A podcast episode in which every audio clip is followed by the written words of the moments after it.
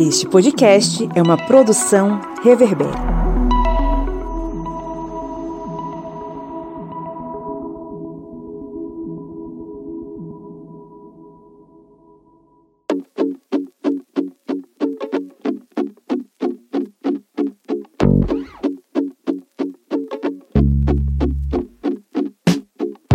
Ouvintes, bem-vindos mais uma vez ao seu podcast sobre as ciências humanas, o podcast do historiante no programa da terça-feira, Minipédia, o seu podcast de conhecimento histórico expresso, rapidinho, meia horinha de conteúdo para você. Eu sou o Pablo Magalhães e comigo hoje está Kleber Roberto. E aí, pessoal, beleza? E Joyce Oliveira. E aí, gente, tudo em cima? Estamos aqui hoje para mais uma vez trocar uma ideia sobre algum conteúdo histórico e hoje é um tema engraçado, interessante, divertido, diferente. A gente vai falar sobre o que hoje, dona Joyce? A gente vai falar hoje sobre alimentação na Idade Média. Mas não só alimentação, gente. Vamos lembrar que é comer, rezar e amar. Então vamos ver se a gente hoje tenta abarcar essas três esferas aí do medievo. Mas antes vamos para os nossos recadinhos.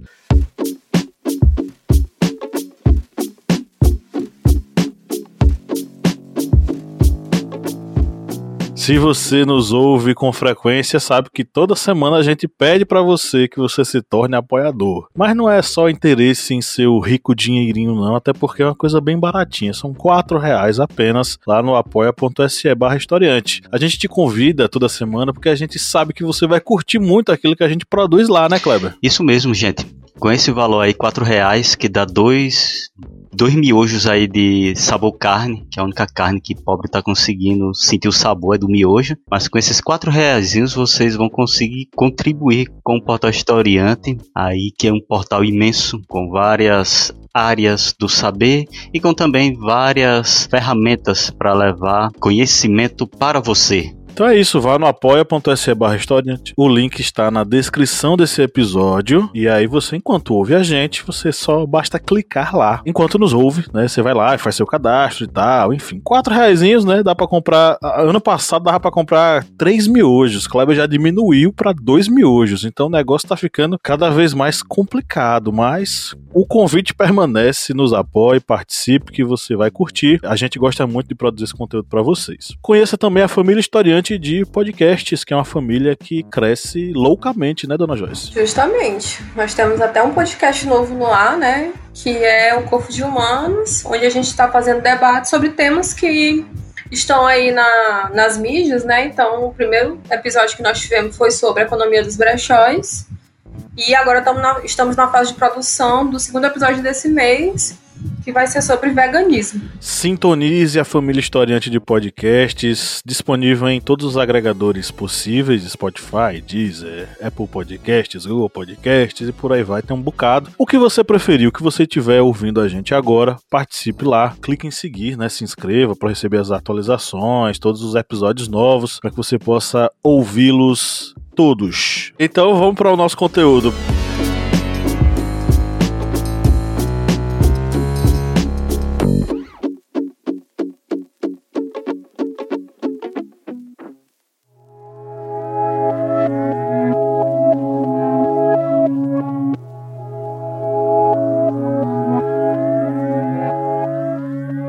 Nós temos aí uma missão né, que é pensar e tentar aí compreender o período do medievo através de três esferas interessantes da vida privada, né? Comer, rezar e amar. E vamos começar com o, a nossa abertura, né, com o nosso aperitivo. E quando eu falo aperitivo, eu já estou dando uma ideia. Vamos falar sobre culinária, vamos falar sobre comida, vamos falar sobre alimentação no medievo, né, galera? Isso mesmo, né? E aí a gente até já falou um pouco, né, sobre o medievo lá nos carnes. E se vocês lembrarem, né, o que vai predominar nesse período até o centrismo, né, é Deus no centro do universo, e de que forma que isso se configurava na vida das pessoas, né. É, cerca de dois terços do calendário, né, é, das pessoas do período medieval eram dias religiosos, e isso determinava a maneira como eles iam se alimentar, né, em dias em que teria que haver né, uma, re, certas restrições alimentares por uma questão, por exemplo, de jejum, né, questão do reconhecimento da humildade da pessoa frente a, a Deus, por exemplo, e os dias que eram permitidos os excessos, né? Então, o, mundo do medieval era meio dividido nesse sentido. Os dias que eram permitidos o excesso, mas eram mais caracterizados pelos dias onde era necessário ser mais recatado na alimentação. É, dentro do medievo, a gente não pode esquecer de falar do grande Jacques Legoff, que é, acho que é uma das principais referências sobre o estudo da Idade Média, a história medieval. E ele tem um excelente dicionário, o Dicionário é, Temático do Ocidente Medieval, que ele fala da alimentação.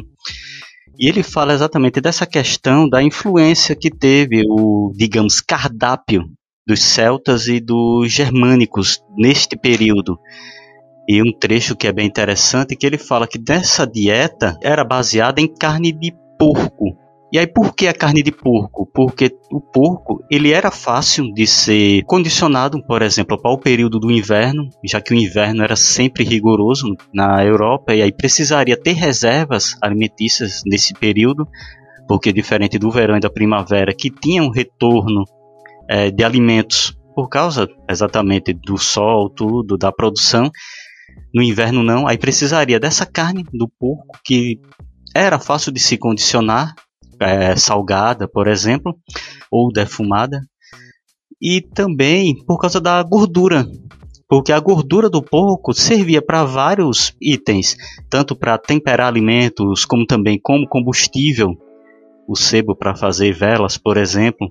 Ou seja, o porco ele tinha essa vantagem de ser uma carne para fácil é, condicionamento para o inverno, como também outra fonte, que era a fonte, digamos, de energia com a gordura. E dentro desse cardápio é, celta germânico, os legumes eles eram, digamos, o prato secundário dentro dessa alimentação do medievo. Só que os legumes ficavam à frente dos cereais tem muito aquela concepção de que os cereais sempre estavam à frente, sempre tinham uma importância muito grande, mas os legumes dentro desta refeição medieval, elas estavam à frente dos cereais. E aí faziam exatamente esse cardápio que vinha os, as carnes, principalmente essa, por exemplo, as carnes do, do porco que poderia ser caçado, por exemplo, nas florestas como também dos peixes. E aí tinha uma prevalência dos peixes de água doce, porque poderiam ser fáceis de serem pescados, e desses legumes e depois cereais.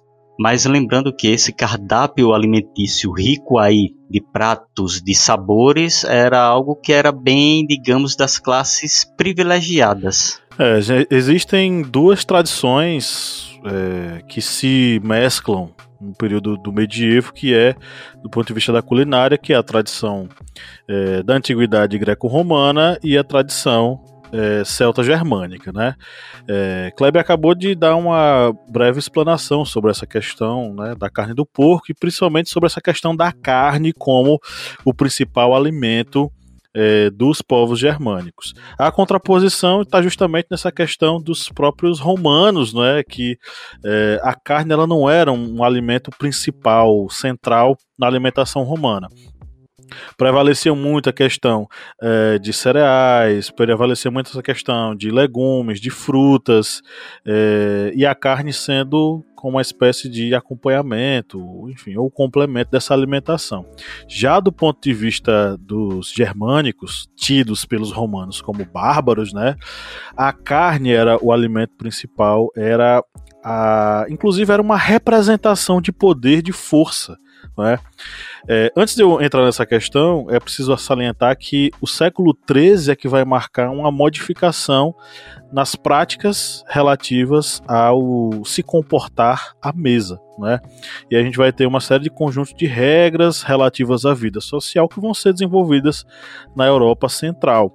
É, essas regras elas tinham muito a ver com essa questão do controle dos movimentos, né, do corpo, é, e essa questão da exteriorização do seu comportamento através de gestos, através de palavras, né?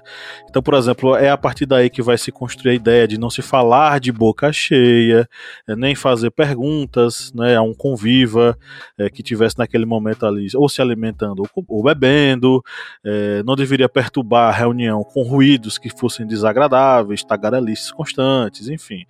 É, alguns manuais de civilidade eles vão ser construídos nesse momento é, e vão marcar claramente essa passagem da sociedade feudal, uma sociedade rural, para a sociedade de corte. Mas aí a gente está falando sobre o comportamento das classes é, abastadas, das classes dominantes. Aí você vai ter, por exemplo, é, certos setores da burguesia e é, da nobreza que levavam em consideração esse comportamento à mesa ditado pelos tratados. Né?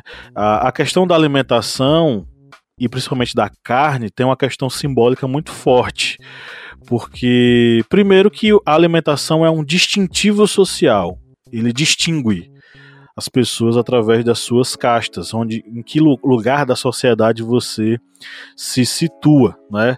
É, e principalmente, né, a carne de caça, ela simboliza uma espécie de alimentação típica dos senhores feudais. Então, quando o senhor feudal vai caçar, além de exercer os seus, suas habilidades né, de, de, de corrida, de cavalgadura, de luta, é, além de se preparar para a guerra, digamos assim, ele evidencia o fato de que ele faz isso porque ele pode, porque ele é oriundo de uma classe que é, pode caçar e ter acesso a essa carne vermelha. Então, a carne ela passa aqui é, a simbolizar essa questão da força dessa mentalidade guerreira que vai estabelecer a correspondência né, entre essa força exercida e o poder legítimo dessa classe nobre, legítimo para eles naquela época, né, gente? É, em relação a essa questão da carne enquanto o alimento ligado ao guerreiro, ao cara que vai para a luta, a força militar, né? A carne e o poder vão estar lado a lado. É tanto que na própria organização religiosa, você vai ter uma restrição muito grande que nos mosteiros, né, mon os monges, frades, enfim, toda essa, todos esses eclesiásticos, eles não têm acesso à carne com tanta frequência, porque a carne ela está ligada a enfim, ao, a, a, ao vigor, à força, ao poder. E aí tem muito a ver com aquela questão da, dos humores, né? A teoria dos humores que vai ser, é, enfim, praticada na antiguidade. É, eu esqueci o nome do, do cara na Idade Média que defende essa ideia dos humores das carnes. A gente chama de humorismo, é, que cada alimento ele corresponde a um dos quatro humores: é, quente, seco, frio, úmido. Então cada alimento tem a ver com isso. A carne ela tá ligada ao quente e ao úmido, e isso tá ligado à sexualidade. Não sei se é galeno, agora não lembro não. Enfim, isso tinha muito a ver também com essa constituição, o que é que deveria ser comido, o que é que não deveria ser comido. Então a carne ela estava ligada a esse vigor e as, a, os eclesiásticos eles não poderiam ter tanto acesso à carne assim tão constantemente. E aí também as farinhas elas eram importantes na alimentação, né? Nesse contexto, é, por exemplo, tem o pão. O pão ele é um alimento que ele é um alimento de, praticamente de todos os os grupos e esse pão ele é feito a, da que a gente chamou de fermentação natural, né? Era misturar o trigo com a água e deixar ele, ele fermentar. Mas aí, quando esse pão ele secava, ele podia ser ralado, ele se tornaria, né, uma, uma farinha para ser utilizado, por exemplo, para fazer uma, uma papa, né, um mingau, mas não só essa farinha de, de trigo, eles também podiam utilizar a cevada e outras farinhas, por exemplo, que agora que a gente tem começado a utilizar, né? Que é a farinha, por exemplo, de, de, de, de grão de bico, né? É, farinha de, de, de, castanhas, por exemplo, a questão do, do uso do sorgo também, né? Das nozes e, e das amêndoas.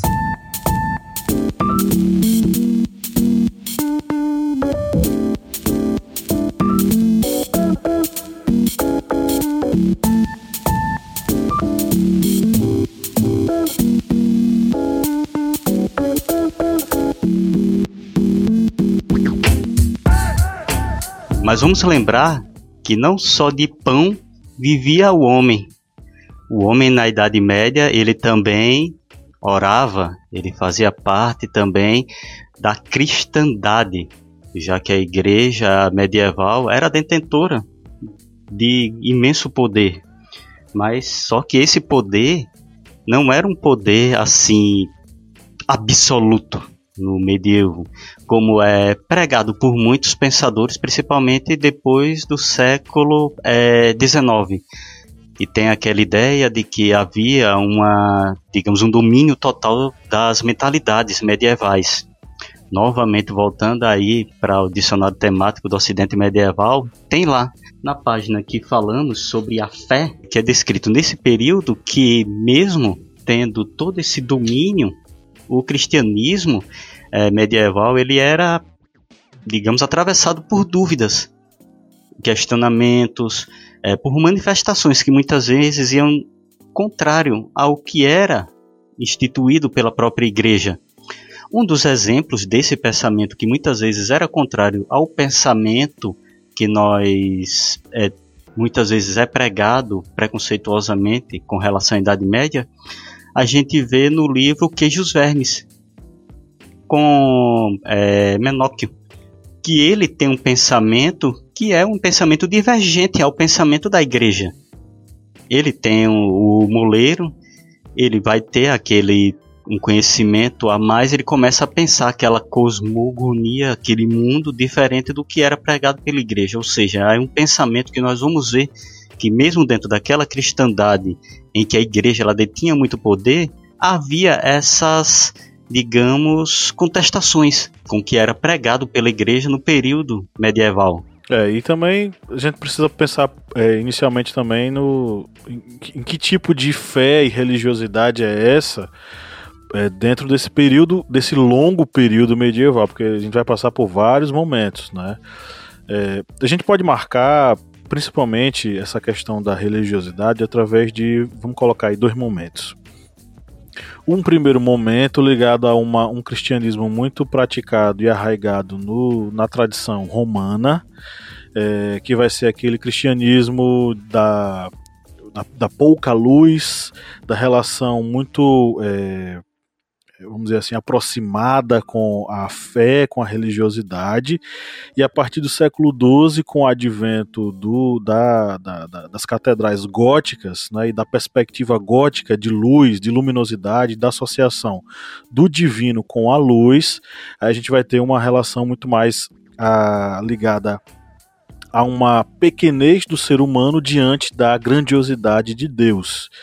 E é isso representado inclusive na arquitetura gótica, né? Porque aí o gótico ele vai construir as, as, enormes catedrais, as enormes igrejas que vão evidenciar essa grandiosidade divina, com sua verticalidade, com seus vitrais é, iluminando, fazendo um show de luzes dentro da, da igreja, é, enfim, construindo toda uma, toda uma nova perspectiva sobre os sobre essa relação do fiel com o divino.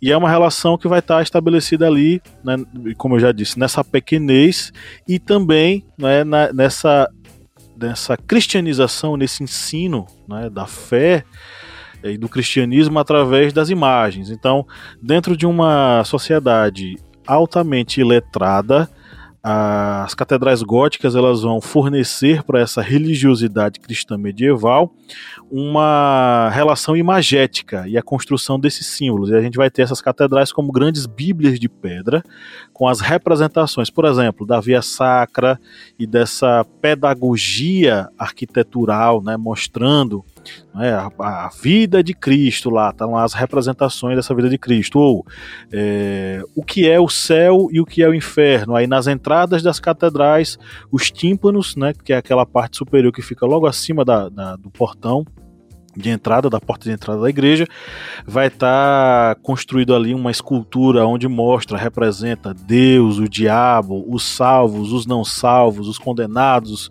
os absolvidos, é, e o que acontece, quais são as consequências para aqueles que não seguem né, as, as normativas cristãs, enfim. É uma relação é, enfim, como eu falei, de grandiosidade divina em relação à pequenez do homem, da luminosidade que vai ser é, proporcionada através dos vitrais dessas catedrais e dessa relação, vamos dizer assim, pedagógica que essas igrejas elas vão construir com esse cristão não é, letrado, mas também é um momento de, divisão social, porque dentro dessas igrejas você vai ter o espaço onde esses cristãos vão estar mais próximos, mais aproximados do altar, e aí o padre, o, quem estiver ministrando a, a missa, vai estar de costas, de costas para os seus fiéis e rezando a missa em latim. É, mas também a gente vai ter uma, um início de divisão social, porque aqueles que não que, que são parte de classes menos abastadas, os camponeses, os trabalhadores manuais. Eles vão ocupar a parte de trás da igreja, mais para fora, e aqueles que vão estar mais aproximados serão os nobres, serão as famílias mais abastadas, serão aquelas famílias mais ricas que vão estar ali mais aproximadas do altar, uma coisa que vai se cristalizar na era moderna. E aí, né, como o Pablo já falou, essa divisão social, ela estava sempre em voga, tendo em vista que isso era uma determinação, né? era, uma, era uma ordem estabelecida pela Igreja Católica, levando em consideração a perspectiva de uma leitura divina, né? que são as três ordens do feudalismo, em que uns rezam, que é o clero, né? que uns guerreiros, que são os nobres, e os que trabalham, que são os camponeses, né? ou são, em sua maioria, esses servos. E aí todo esse contexto ele vai estar mediado nessa relação entre né, o Deus, esse conflito entre Deus e o, o, diabo, onde a sedição, ou seja, né, o ato do pecado, ele é sempre algo que pode acontecer, né, porque o homem como um ser imperfeito, né, ele pode ser passível de pecar a qualquer momento ou em qualquer situação. Por isso que existem muitas representações, né, é, do, do, diabo, na, a gente observa isso nas iluminuras medievais, né, justamente que é para lembrar esses sujeitos que o mal se esconde no escuro, né? O escuro ele é bem representativo desse medo, né, desses sujeitos de observarem algo, né, dentro desse contexto.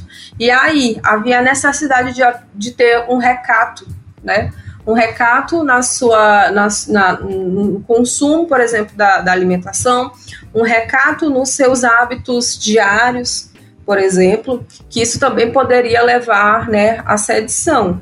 E aí tem um, um, fator que ele é importante de pensar o quê? Como o corpo ele é um templo do pecado, né? E aí por isso que a gente também pode observar isso nas iluminuras, né? Não havia durante o ato sexual o contato do corpo de uma pessoa com o corpo de outra, né? Tinha um buraco no, no tecido, né, para que as pessoas mantivessem relações sexuais, justamente por quê? Para não ter, né, o olhar do pecado para o corpo do seu cônjuge. Né, porque a cópula ela tinha esse fim, que era o fim reprodutivo, e havia essa visão é, misógina sobre o corpo feminino, sobre a mulher, baseada em Eva, que vai ser, vai ser, vai começar só a ser é, reestabelecida ou restaurada a partir do século XI com o culto de Maria. Check the mic and make sure it sound right, boys.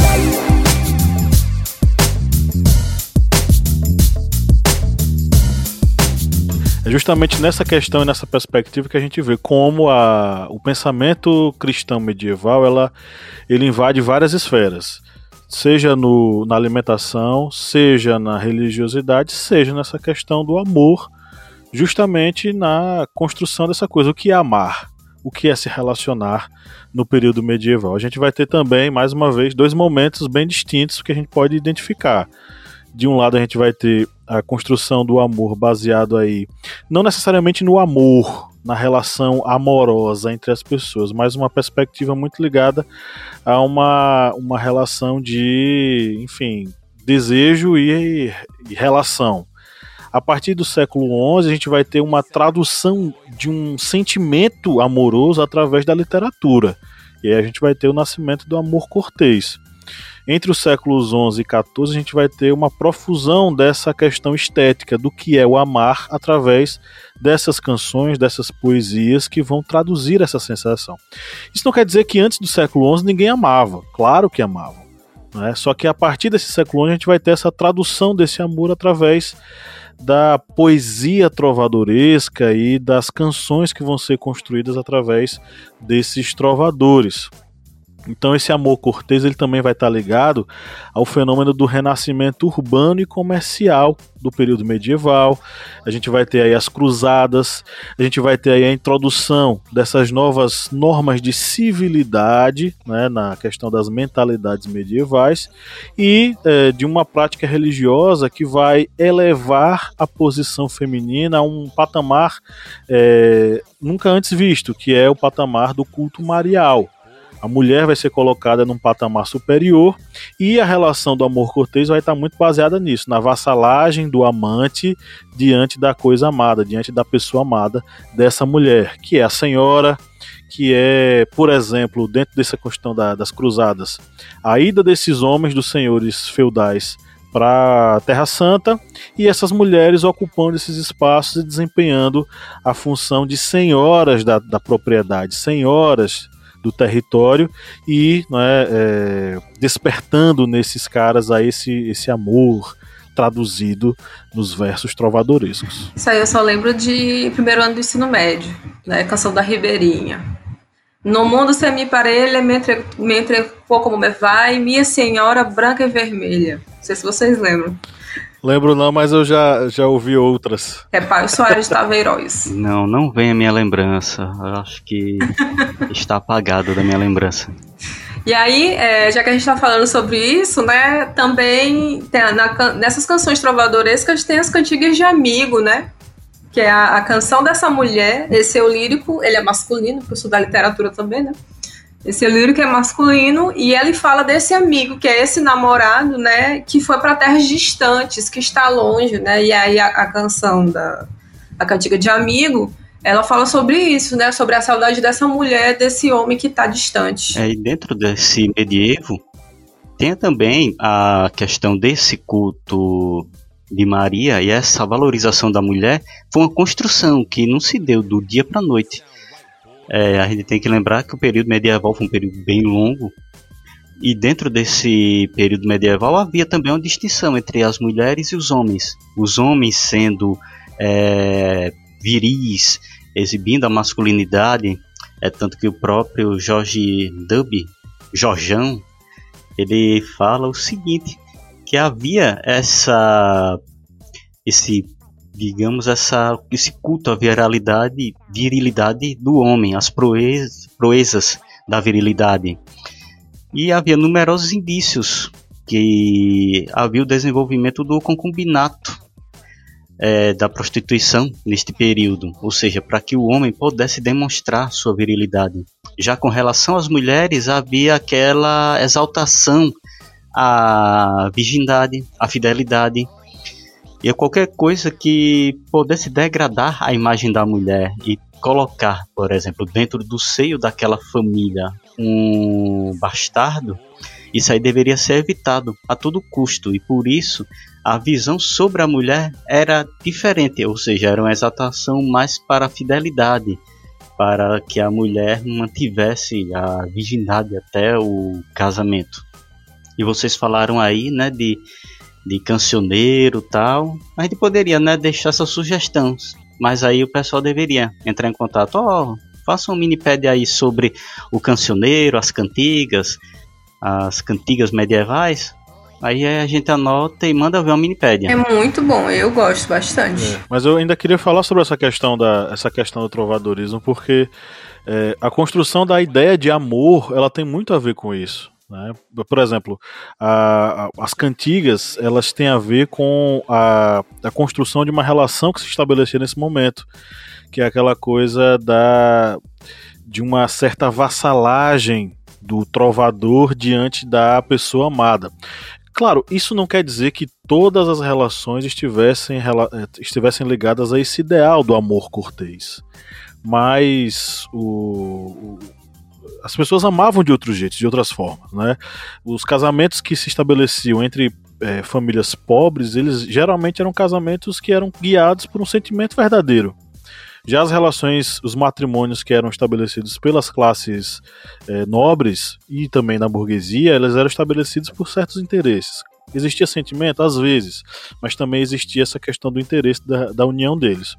O, a construção dessa ideia de amor cortês ela vai criar uma, uma, uma relação, na verdade, ela vai traduzir uma relação que começava a se estabelecer, que era aquela ideia do homem que se apaixona e rende né, loas e, e, e canções e, enfim, poesias a essa mulher amada. É, e geralmente era um relacionamento tido como impossível. A gente vai ter aqui um caso, vou citar um dos casos que eu peguei aqui, que é do, do Guilhem de Capestan. Ele é um trovador que passou, virou uma lenda. Por que ele virou uma lenda? Porque a, a história da vida dele conta que ele se apaixonou pela esposa de um poderoso senhor feudal e ela lhe, lhe, lhe, lhe correspondia, né, a afeição, e permitiu que ele louvasse ela em canções, de modo subliminar, digamos assim. Aí o, o marido dela descobriu, porque aduladores foram lá contar para ele, e ele mandou assassinar esse trovador, tirando dele o coração, extraiu o coração e ele deu para sua esposa comer. Ela comeu, tal, enfim, deliciosamente. Aí no final do banquete o, o barão disse, ó, tá gostoso? Pois é o coração daquele desgraçado que ficava cantando musiquinha. Hum, que delícia. Uma coisa que eu nunca provei e nunca mais provarei novamente. Aí enfiou a faca no seu coração e se matou. O amor cortês ele tem uma relação entre paixão clandestina, desejo sexual e amor em sua quintessência, vamos dizer assim. É... Mas claro, é uma expressão muito interessante porque até então essa ideia de apaixonar-se, de amar dessa forma, ela, ela não fazia parte de uma tradição né, tão forte dentro de uma Europa medieval já cristianizada.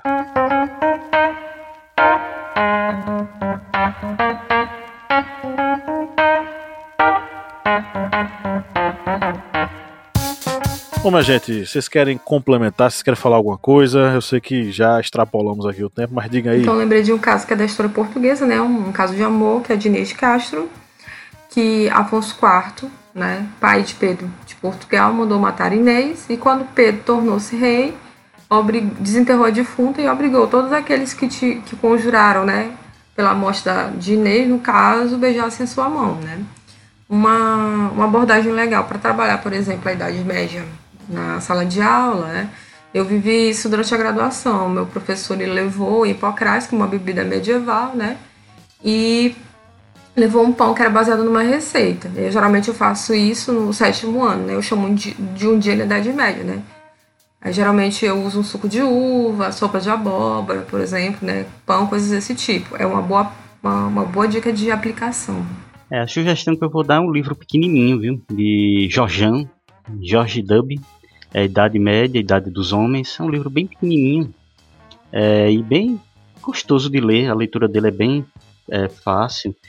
Ele tem acho 250 páginas e ele é bem é, fala bastante sobre essa questão, por exemplo, do relacionamento dos homens e mulheres na Idade Média e quebra muito dessas estereótipos que tem sobre o período medieval.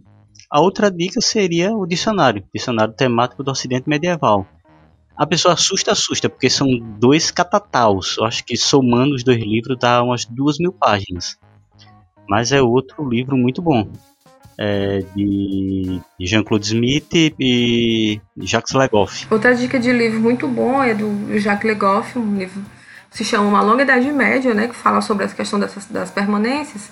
Mas tem um artigo que é muito interessante que se chama Jesus Rio, né? Jesus Rio é uma pergunta, que é uma discussão teológica, mas também fala sobre, sobre costumes. Então é isso, pessoal. Terminamos aqui mais uma Minipédia e tchau, tchau. É isso aí, gente. Tchau. Valeu!